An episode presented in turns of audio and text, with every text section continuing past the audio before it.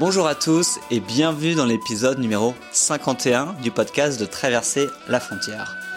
Bon, alors la saison 3 commence vraiment avec cette interview de Nicolas. Alors Nicolas, il est pâtissier, il a décidé de s'expatrier à Pékin puis à Shanghai où il est actuellement. Donc après plus de 10 ans à avoir travaillé en France, il a décidé de partir vivre à l'étranger. Donc cet épisode est, spécial pour moi parce qu'en fait mon père est pâtissier d'origine aussi. Et donc ça fait maintenant euh, plus de 30 ans qu'il travaille dans ce métier-là. Et on parle souvent justement des, boulangeries-pâtisseries à l'étranger ou comment on, comment on peut exercer ce métier à l'étranger, etc. Toutes les opportunités qui peuvent exister. Donc, euh, donc voilà, moi c'est un sujet que, j'aime beaucoup. Euh, et, donc voilà, papa, si tu écoutes cet épisode, je te le dédicace. Bon, on revient à Nicolas. Donc Nicolas s'est expatrié il y a un an et demi à Pékin.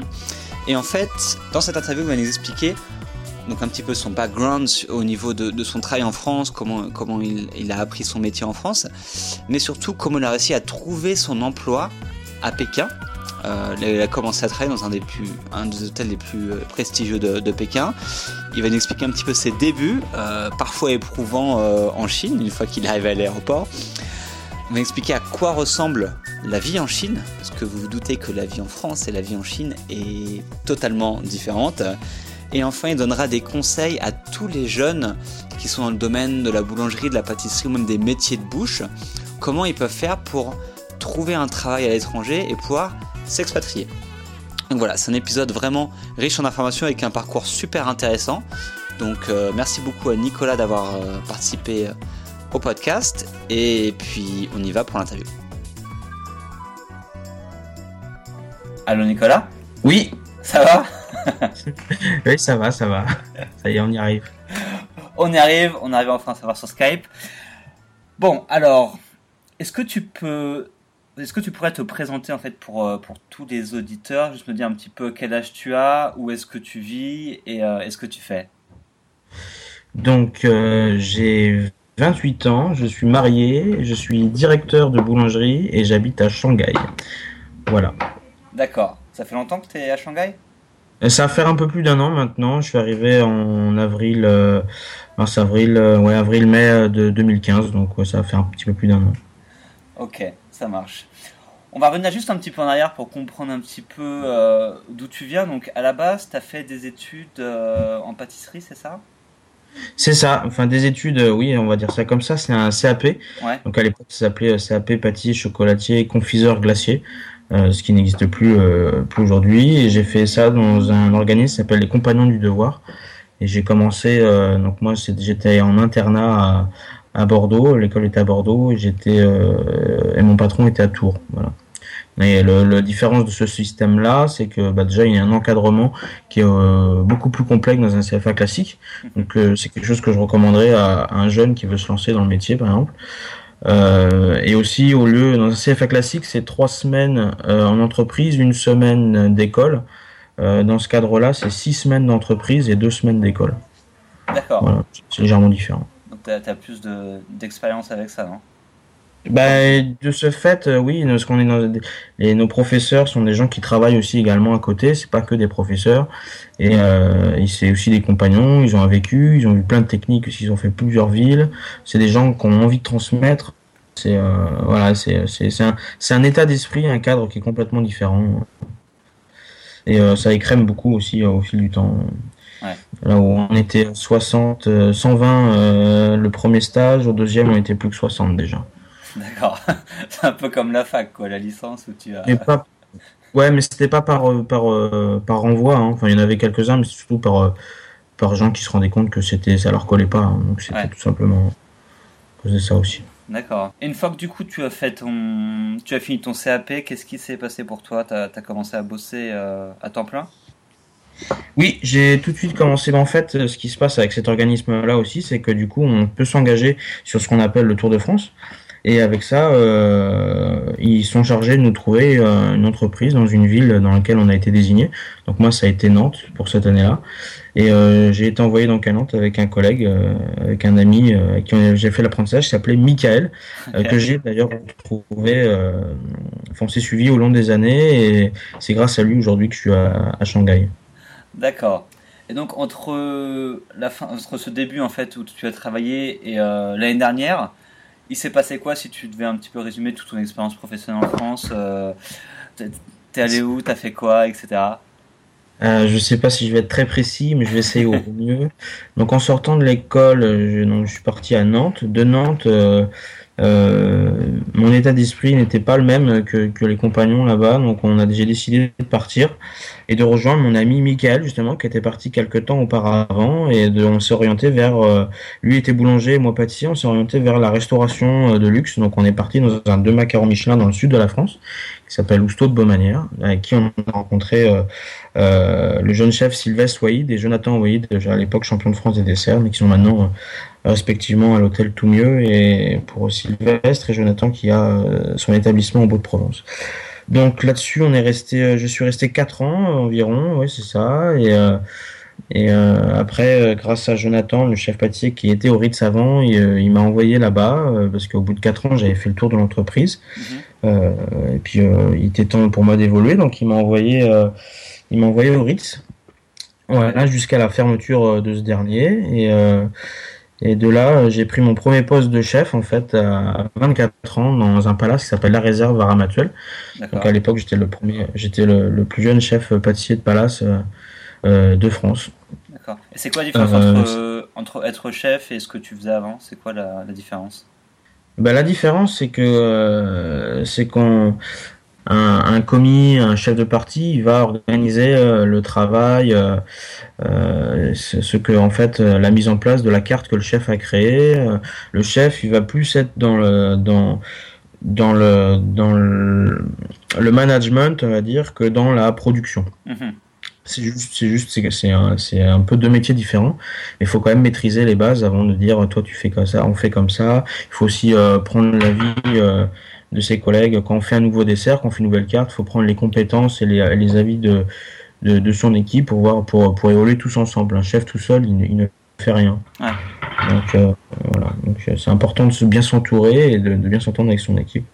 Donc c'est euh, un peu un c'est un peu un coach en fait, un, un chef. Euh, voilà. Donc quand on est jeune, on n'est pas forcément très très fort. Moi, j'étais pas très bon euh, quand j'étais jeune, euh, quand je commençais. On sait pas trop par où commencer, pas trop comment ça se passe. On a tendance à tout faire tout seul, a peur de déléguer. Et en fait, ce qui est, ce qu'il faut savoir faire, c'est c'est faire faire en fait, c'est savoir faire faire. Voilà. Ok. Et par la suite, du coup, tu arrives dans ce palace. C'était où? Donc après la réserve à Ramatuel, c'était un établissement saisonnier.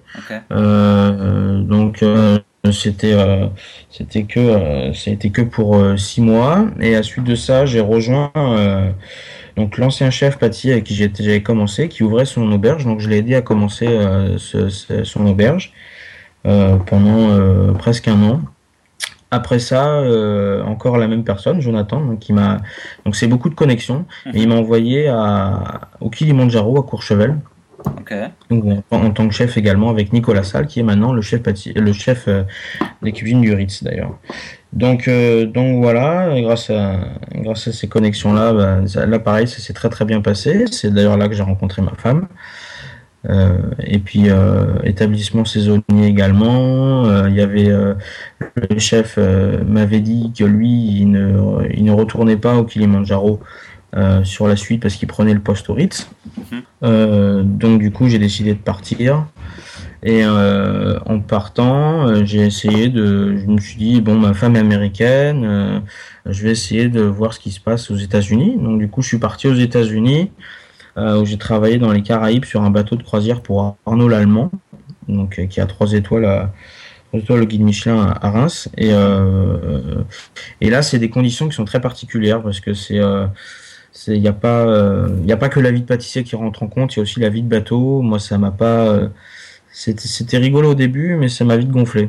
D'accord. Donc, euh, effectivement on gagne très très bien sa vie mais mais c'est pas c'est pas c'est pas c'est pas durable en fait. On peut pas faire ça tout le temps. Ouais. Donc, vu que moi j'étais plutôt projeté sur l'avenir, j'avais un, un ami euh, pareil, avec qui j'ai commencé le sud de manière, qui lui était parti en Chine pour Yannick Aleno. Euh, et du coup, euh, il m'a proposé, il fait voilà, je cherche un chef pâtissier, est-ce que ça te plaît? Et Je dis bah ouais, pas chaud, la Chine, je sais pas trop. on n'a pas de, on n'a pas vraiment de bons échos sur la Chine, quoi. C'est encore un truc, euh, on sait pas trop. Donc du coup, je suis bon, bah, de toute façon, là, moi, j'en ai marre. j'ai pas le choix. Il faut que j'ai pas envie de rester sans rien faire. du coup, direct, on est rentré, je suis rentré à Paris avec avec ma femme et puis direction pavillon doyen pour faire une formation avec Yannick Aleno, le chef exécutif. Et hop, après direction Pékin. D'accord. Et après à Pékin, euh, ben, pas de bol. Au bout de dix mois, euh, déjà ça sentait le, c'était le donc le chef Yannick Aleno a décidé de rompre son accord avec euh, avec le, le Shangri-La et et du coup obligé de, de, de, chercher autre chose. Ils ont eu des propositions bien sûr, mais c'était c'était pas je voulais passer à autre chose. Je voulais faire quelque chose de plus gros avec plus de problèmes que que un dessert à l'assiette ou la prochaine carte. Mm-hmm parce que je, pensais maîtriser euh, ces choses-là. Bon, bah, à mon niveau, euh, je suis pas le meilleur pâtissier du monde, mais, c'est des choses que je sais faire, donc euh, je voulais faire autre chose. Et cette, l'ami que j'avais, donc que j'ai toujours, et qui est parti avec moi quand on était à Nantes, donc Michael, eh bien, il m'a mis en contact avec des personnes qui montaient un nouveau projet sur Shanghai. Euh, le projet m'intéressait, donc du coup, ai proposé ma candidature. On s'est rencontrés par la suite euh, sur Shanghai et, euh, et, et, du coup, super projet et super intéressant. Tout le monde est content de part et d'autre. D'accord. Donc là, on y verra d'ailleurs prochainement. D'accord. Et c'est quoi ce projet exactement? Enfin, sur lequel tu bosses actuellement? Donc en fait, le projet, c'est une, boulangerie où on fait beaucoup de viennoiserie, où il y a du très bon café et euh, de très bonnes glaces. Le tout, tout est fait maison. Il n'y a rien, il y a rien qu'on achète. On transforme tous nos produits. Il y a un petit peu de pâtisserie, mais on, on fait pas de, on fait tout ce qui, tout ce que moi j'aimerais faire en France et que et, euh, que en fait j'ai pas pu euh, j'ai pas eu l'opportunité de le faire mais c'est des, produits de base des comment dire c'est de la du haut de gamme dans, dans, dans l'ancien en fait, dans, des, dans ce que nous, euh, dans la pâtisserie d'avant, donc tout ce qui va être les pâtes à choux, Saint-Honoré, Paris-Brest, euh, les, les, les, éclairs, les religieuses, des, des trucs, euh, des trucs très simples, euh, mais toujours très bons. Et, et voilà, nous ce qu'on veut, c'est leur, leur apprendre, leur montrer étape par étape qu'est-ce que c'est la pâtisserie française. Donc c'est pas on ne peut pas arriver euh, avec les pâtisseries qu'on a maintenant en France, mhm. parce que leur, ils vont pas comprendre en fait. C'est euh, comme si, euh, je sais pas, c'est comme si vous arrivez avec une voiture, des gens qui sont roulottes. C'est un, un, peu, c'est un peu ça. tout ça, c'est des modes. C'est, faut y aller de manière, de manière tranquille. C'est pas des gens qui mangent du pain parce que c'est pas dans leur culture. Eux, c'est du riz. Et par contre, ils aiment beaucoup tout ce qui est viennoiserie. Donc on axe, on axe le business là-dessus. Mais, euh, mais, voilà. Mais le truc, c'est aussi de faire les choses bien parce qu'à Shanghai, en Chine d'ailleurs, euh, il y a du bon, il y a du très très bon, et il y a du mauvais, et ils font la différence. Donc, euh, si on veut rester en place, si on veut, si on veut évoluer, il faut, il faut faire du bon, il faut pas se foutre de, de leur gueule, quoi, tout simplement. Ouais. Donc mon chef pâtissier, chef boulanger vient de France. C'est comme ça que on s'est trouvé d'ailleurs. Le chef boulanger vient de France. Il a fait la même école que moi, donc je sais par où il est passé. Je ne le connaissais pas avant. Les produits sont importés. Les produits matières premières, farine, euh, euh, beurre, lait, crème, tout ça c'est importé. Donc euh, pour faire la meilleure qualité possible.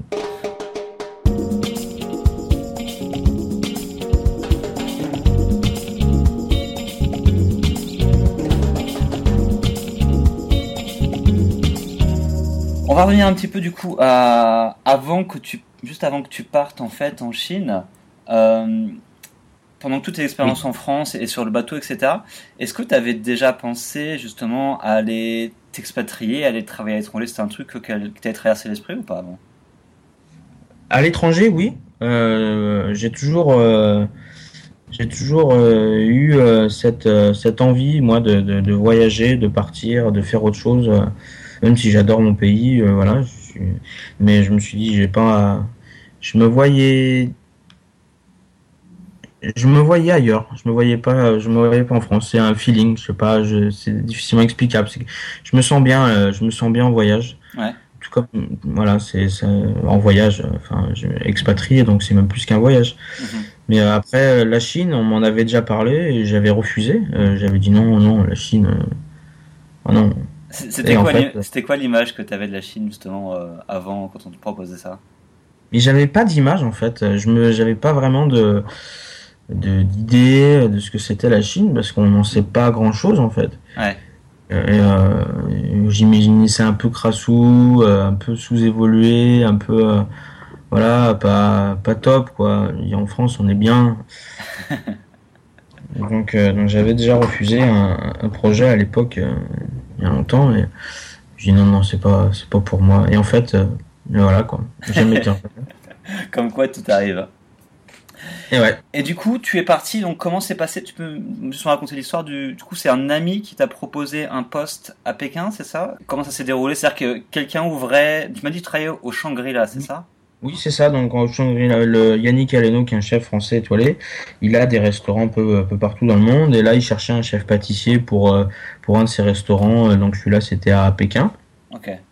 Et du coup, euh, par connexion, en fait, hein, tout simplement, c'est un, c'est un, un, métier, la boulangerie, euh, pâtisserie, euh, c'est un, un domaine où ça marche beaucoup aussi à ce niveau-là avec les connexions qu'on a assez fait au long des années. Donc c'est important de, de, de, garder un réseau assez solide qui permet de, de, rester, de, rester, de rester au top en fait. Ouais. Donc tu prends tes valises, tu, enfin, tu prends l'avion, tu fais tes valises et tu débarques à Pékin, c'est ça? C'est ça. Et, c'est quoi tes premières impressions du coup quand tu arrives euh, là-bas? C'est énorme. Je me suis dit, c'est euh, c'est quoi cette ville gigantesque? On a pendant deux heures, euh, allez une heure, non deux heures, sans, sans voir un bout de, sans voir la fin quoi. Ouais. Donc c'est, puis c'était, j'étais arrivé en plein été, non mars, mars avril. Ouais, donc au début en avril quoi, c'était très très nuageux, très pollué. Euh, c'était des, beaucoup de voitures. Euh, euh, du coup, le premier aperçu que j'ai eu, c'était en voiture et, et c'était l'anarchie. Ils conduisent, ils conduisent très mal. pourtant, il y a des beaux panneaux, des beaux marquages et tout. Ah ouais, c'était une queue de poisson, ça klaxonne au taquet. c'est ah ouais, c'est euh, moi je passe devant et puis ça bronche pas derrière. le en France, il m'y fait ça, il se fait déglinguer quoi. non, là-bas c'est euh, c'est normal. Hein. Il passe devant, il pousse vraiment, ils mettent la voiture à un moment, même en faisant du touche-touche quoi. Nous, ça nous rendrait fou. Euh, mais il est mal. Et eux non, non non, ça se passe comme ça. Ok. Et du coup, t'arrives, t'avais, du coup, t'avais déjà un boulot. Est-ce que t'avais un appart Comment s'est passé nous étions logés dans l'hôtel, donc on avait un, un, bel appartement dans l'hôtel, au sein de l'hôtel. D'accord. Euh, donc on était plutôt euh, plutôt chanceux à ce niveau-là. Euh, on n'avait pas à payer d'appartement parce que les loyers sont quand même relativement chers, plus cher plus cher qu'en France. Hein. En moyenne, c'est du même niveau que Paris, voire plus. pour ce qui est du centre-ville. D'accord. Et au niveau administratif, du coup, t'es parti, t'avais déjà un visa ou comment ça s'est déroulé? Oui. Je suis parti avec un visa, donc la compagnie s'est occupée de tout. Euh, donc j'avais eu des frais avancés, mais tout a été remboursé à l'arrivée. C'est souvent le cas. Euh, même, là, ça dépend les postes que vous prenez, mais mais pour des postes de, de, manager, de responsable, c'est ce qui se passe. Après, donc tout est négocié en amont, il n'y a pas de surprise. Moi, j'ai pas eu de surprise. D'accord. c'est bien, t'es arrivé plutôt tranquille du coup, quoi. Ça va. Ah oui, oui, c'était, c'était, j'étais tranquille. Je me suis pas dit, il euh, faut que je trouve un appartement. Parce qu'il y a quand même des, choses à faire. Il y a beaucoup de procédures à faire et moi j'ai été très encadré par l'administration de l'hôtel. Donc j'ai eu la chance. Euh, donc ils nous ont, faut se faire enregistrer au poste de police. Euh, faut faire transformer son visa en, en, permis de résidence. Il y a des trucs pas euh, pas simples à faire et qu'il faut savoir. Et si si on est mal entouré ou ou si on est dans une entreprise qui vient de se créer, qui a jamais fait venir d'expatriés, des choses comme ça, ça peut vite devenir compliqué. D'accord. Ok. Et donc au, au Shangri-La, donc tu es, plus ou moins installé, etc. Je pense que tu commences à travailler assez rapidement, du coup. Ah oui, tout de suite. Hein, le, euh, m'a dû laisser une journée, euh, mais je suis allé. Pour éliminer le jet lag et puis après au fourneau, quoi. Exactement. mais faut pas, faut prendre le rythme tout de suite, sinon c'est foutu. Hein. Ouais. Euh, sinon, on met une semaine à s'en remettre et là, c'est compliqué. Et du coup, une fois que tu arrivé au Shangri-La, elle ressemblait à quoi tes journées euh, de travail euh, bah, là-bas? Ben moi c'était plutôt simple, hein. donc c'était un restaurant, euh, un restaurant qui était ouvert midi et soir, 7 jours sur 7. Mais encore une fois, les, euh, les lois chinoises imposent, imposent les lois du travail et obligé de prendre ces jours. Si on les prend pas, faut les rattraper. Et ça c'est obligatoire. Ça c'était aussi au sein de l'entreprise qui voulait ça, très carré. mes journées type, je vais aller au boulot en général vers 10h, 9h30, 10h. 9h30 morning meeting, 10h euh, euh, on commence, on fait le point, on regarde les réservations, s'il y, a des commandes, etc. Journée type en fait de pâtissier quoi. Mhm. Ok, donc tu, tu travailles le service du midi, le service du soir. Exactement. Mais le, le, le, principal du là quand je suis arrivé, mon principal souci c'était la communication, savoir comment je vais me faire comprendre. Euh, parce que euh, l'anglais c'est pas c'est pas des champions du monde de l'anglais euh, en Chine. ok. Parce que tous les employés, tes collègues, c'est ça, c'était des Chinois principalement? Ouais, j'avais que le que le chef de cuisine qui était français. Et on a eu de la chance nous que le général manager de, l'hôtel l'hôtel directeur de non général je sais plus non l'hôtel directeur de l'hôtel était français. D'accord. Donc du coup ça ça nous a beaucoup aidé et, voilà. Parce que le, le, chinois, du coup, comme ça fait plus d'un an que tu es en Chine, est-ce que tu as commencé à apprendre le chinois ou pas du tout? Ah oui, oui. oui. Bah, je ne parle pas euh, couramment, mais euh, le langage euh, professionnel, on va dire, que certains mots, ça s'apprend rapidement. L'avantage, c'est qu'il n'y a pas de conjugaison ou. enfin, sauf si je peux me tromper, mais c'est quand même beaucoup de vocabulaire qu'on réutilise et on peut se faire comprendre relativement facilement, assez rapidement sinon, euh, il parle quand même un peu anglais, hein, j'exagère. Hein, il y en a, il y en a pas un mot, mais, euh, les, managers en général euh, parlent anglais. Ok, ça Et t'as appris du coup le chinois, c'est t'avais des cours, t'avais comment ça se passe ah Non, c'est appris sur le tas. Mais j'ai pas, je parle pas encore chinois, c'est vraiment que des mots. D'accord. Mais c'est ouais, c'est que c'est vraiment sur le tas. J'ai pas eu, j'ai pas pris le temps de prendre des cours. J'ai préféré mettre carré, mettre carré le, le, boulot quand je suis arrivé et les cours, on, on verra ça après. J'avais pas de problème à me faire comprendre dans l'immédiat, donc euh, ça, ça allait. Ok, ça marche. Et en termes de, en termes de rémunération, du coup, est-ce que tu étais autant rémunéré qu'en France sur un poste similaire, ou plus, ou moins, ou comment? Euh, Entre, euh, je dirais 50% de plus carrément, quasiment. Ouais, même je veux dire 50% de plus. D'accord dans le sens où aussi euh, le salaire euh, négocié, c'est le salaire que vous avez, donc c'est déjà toute taxe comprise. Ok. Donc il n'y a pas de, il a pas de surprise à dire ah oui mais il y a aussi, il faut déduire les impôts, il faut déduire le loyer, il faut des, non non, là c'est, c'est tout. D'accord. C'est pas mal du coup. ben, on a moins l'impression de se faire euh, niquer en fait quelque part. Hein. ouais. Parce que c'est vrai qu'en France, euh, dit, ouais, on, négocie des, salaires qui peuvent être intéressants des fois, et au final, euh, bah, faut pas, faut pas oublier euh, le coup de matraque. Ouais, les, plusieurs coups de matraque qui arrivent. Ouais. le loyer, le logement, le machin. Puis c'est pareil, les énergies. Par exemple, là maintenant, là j'ai bougé, je suis à Shanghai maintenant, j'ai mon appartement à moi. Et les énergies, chose que je ne payais pas à, à, Pékin, maintenant je les paye et c'est vraiment pas cher quoi. Mhm. Euh, c'est vraiment pas cher. Donc tout ça, c'est ça. On, on, parle même pas de budget quand on parle d'énergie euh, de consommable du foyer, quoi. D'accord.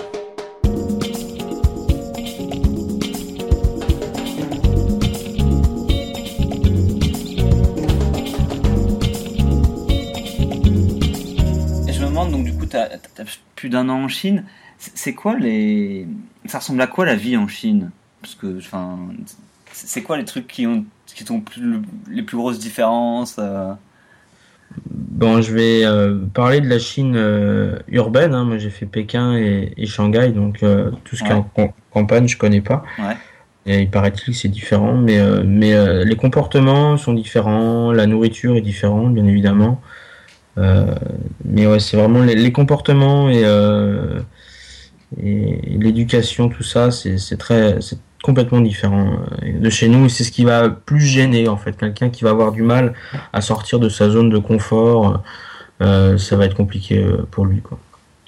Par exemple, des gens euh, dans la rue, ils crachent beaucoup parce que euh, ils vont se racler la gorge et ils vont pas, enfin, ils vont cracher. Ça peut être euh, un jeune de 20 ans comme une mamie de 80 ans, c'est pas pareil. Hein, donc voilà, c'est les petits, les enfants qui vont, qui vont, qui vont faire popo sur le trottoir ou sur le côté. Bon, c'est pas c'est pas tout le temps, hein, on voit pas, voilà, mais ça, ça arrive et ça choque personne. C'est les comportements routiers aussi.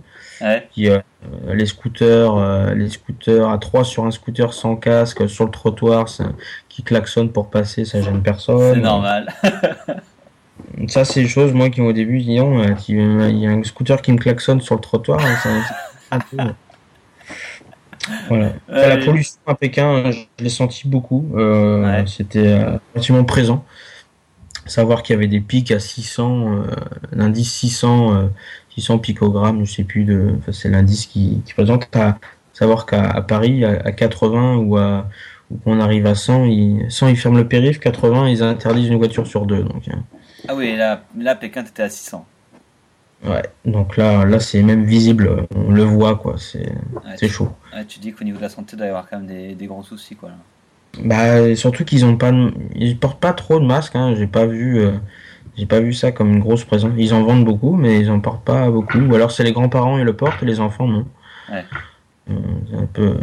Mais bon après, euh, après on passait quand même beaucoup de temps dans des, euh, bah, déjà dans l'hôtel et le problème c'est qu'on était très mal placé par rapport au centre. bon quand on sort le soir après c'est la pollution, on, on, le vit pas quoi. Si on mhm. travaille la journée quand il y a des bâtiments, il y a les filtrés etc. On le sent pas quoi. D'accord. J'aimerais pas travailler dehors, mais. Ouais, c'est clair. Et, quels seraient les, je sais pas, un ou deux trucs que tu as vraiment apprécié en Chine? Ou c'était une bonne surprise ou un truc que tu aimes bien en fait? Apprécié.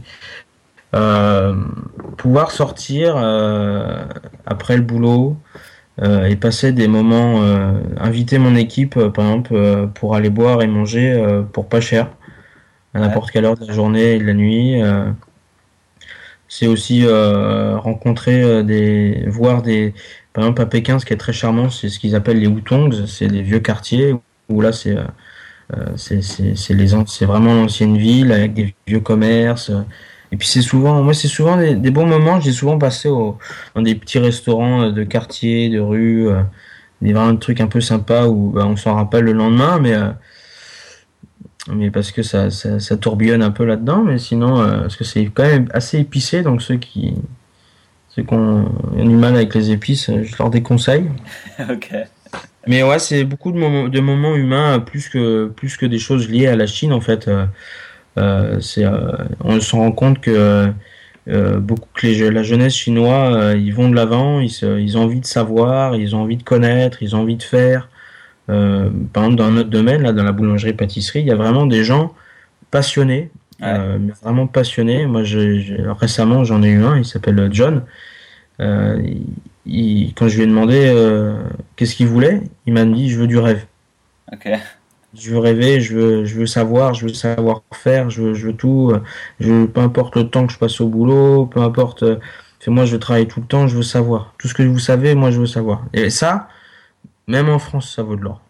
Bah ouais, de, de, de plus en plus, j'ai l'impression. mon père est pâtissier, donc euh, il me parle assez, parfois en fait justement des, des apprentis, des jeunes qu'il a, et, et il me dit qu'effectivement, euh, beaucoup de jeunes qui n'ont pas forcément envie de bosser, et surtout c'est aussi dur de trouver de la, la, la bonne main d'œuvre qualifiée euh, en France à ce niveau-là. C'est aussi le cas en Chine. Hein. C'est aussi le cas en Chine. Il y en a beaucoup qui s'en foutent. Hein, pour les salaires sont pas élevés en bas de l'échelle et pour très peu, ils vont changer de métier, vendre, et, et enfin voilà, s'ils sont pâtissiers, si on leur propose 200 quoi de plus, euh, ils vont aller vendre des télés quoi. Ok. Ah ouais, donc ils sont pas, pas, forcément. Ouais. D'accord.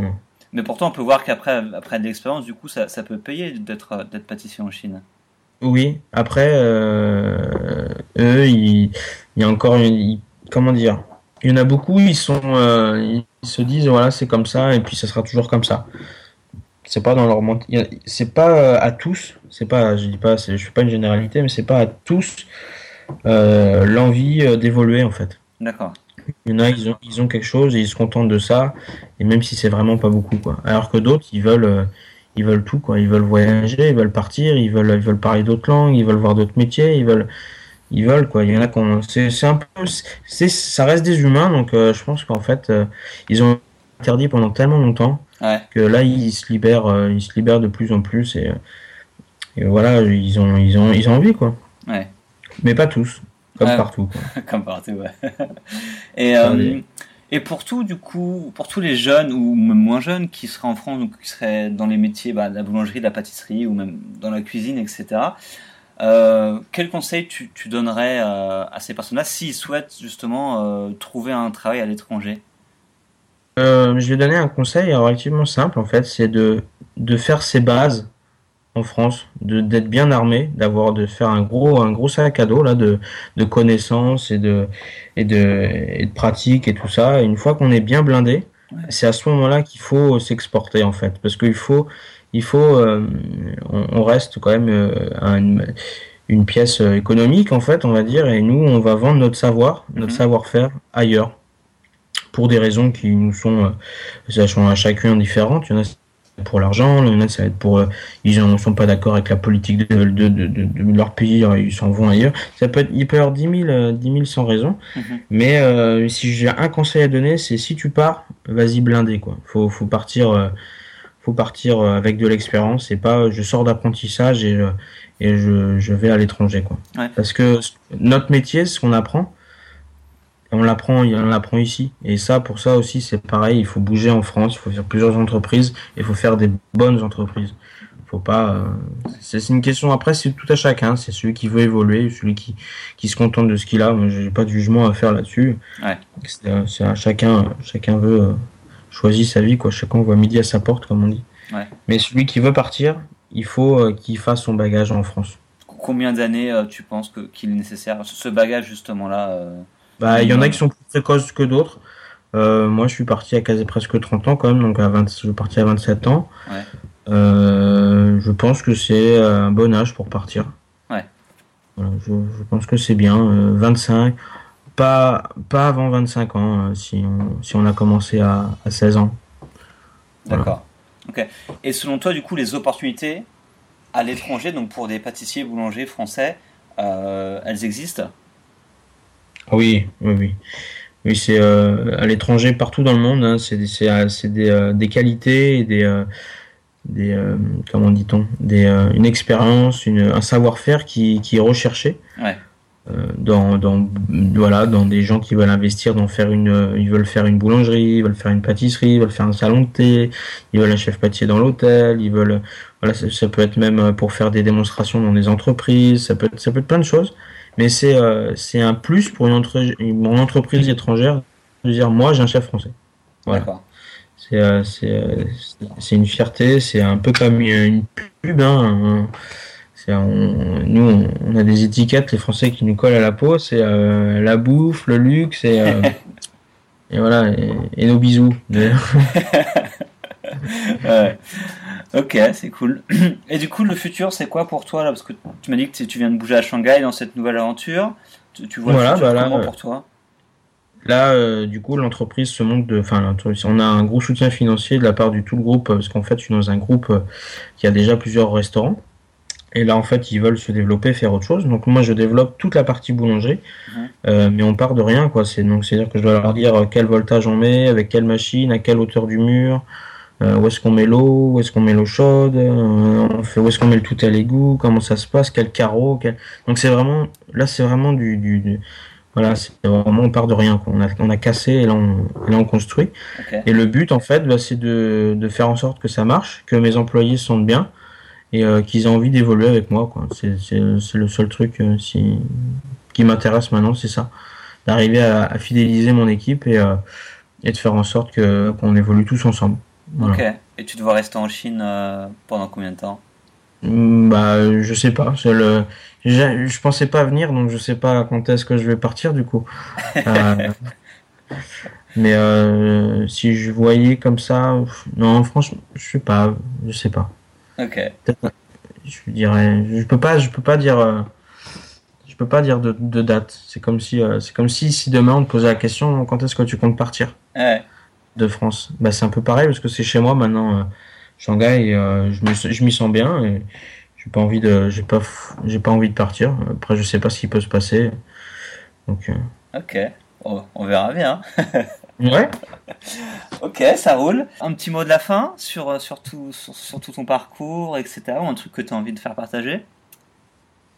Bah non, c'est surtout te remercier euh, d'avoir euh, de m'avoir euh, de m'avoir interviewé, de pouvoir faire partager mon histoire à, des jeunes. J'espère que ça leur donnera envie de, de faire pareil. J'insiste sur le fait qu'il faut se blinder en France et qu'il faut euh, rencontrer les bonnes personnes, être, euh, faut être fidèle aux gens, mhm. faut être honnête et, euh, et voilà et un jour un jour ou l'autre avec le travail et, et l'honnêteté tout paye. C'est il n'y a pas de a pas de malchance dans la vie. Il y, y, en a un peu quand même, mais quand on cherche les choses, on, on les trouve un jour ou l'autre. Ok. Travail et honnêteté. On va finir sur ces deux mots. C'est parfait. C'est ça. C'est parfait. Bah, merci beaucoup à toi, Nicolas. Eh ben, c'est moi qui te remercie. Je t'en prie. Et puis du coup, bonne euh, suite de l'aventure euh, à Shanghai. Voilà, bah, si tu passes un jour dans le coin, n'hésite pas. Ça roule. on voit un petit message et puis on ira se boire un pot. Il n'y a pas de souci. merci à toi. Merci à toi. Au revoir. Et voilà, l'interview avec Nicolas est maintenant terminée. J'espère que ça vous a plu et que grâce à son parcours, vous avez pu apprendre pas mal de choses, ce soit le métier de, de, pâtissier, de boulanger ou bien euh, l'expatriation en Chine. Je remercie encore une fois Nicole de sa participation. Merci beaucoup à toi. Euh, je sais que tu n'avais pas énormément de temps quand on a fait l'interview. Donc, euh, donc voilà. Et puis bah, merci à vous, encore une fois, d'avoir écouté le podcast de Traverser la frontière. La saison 3 ne fait que commencer et je peux vous assurer que dans les semaines et les mois à venir, on va avoir plein de belles interviews. Je compte sur vous pour bah, continuer à écouter le podcast. Et puis euh, on se retrouve très très vite. À bientôt. Ciao.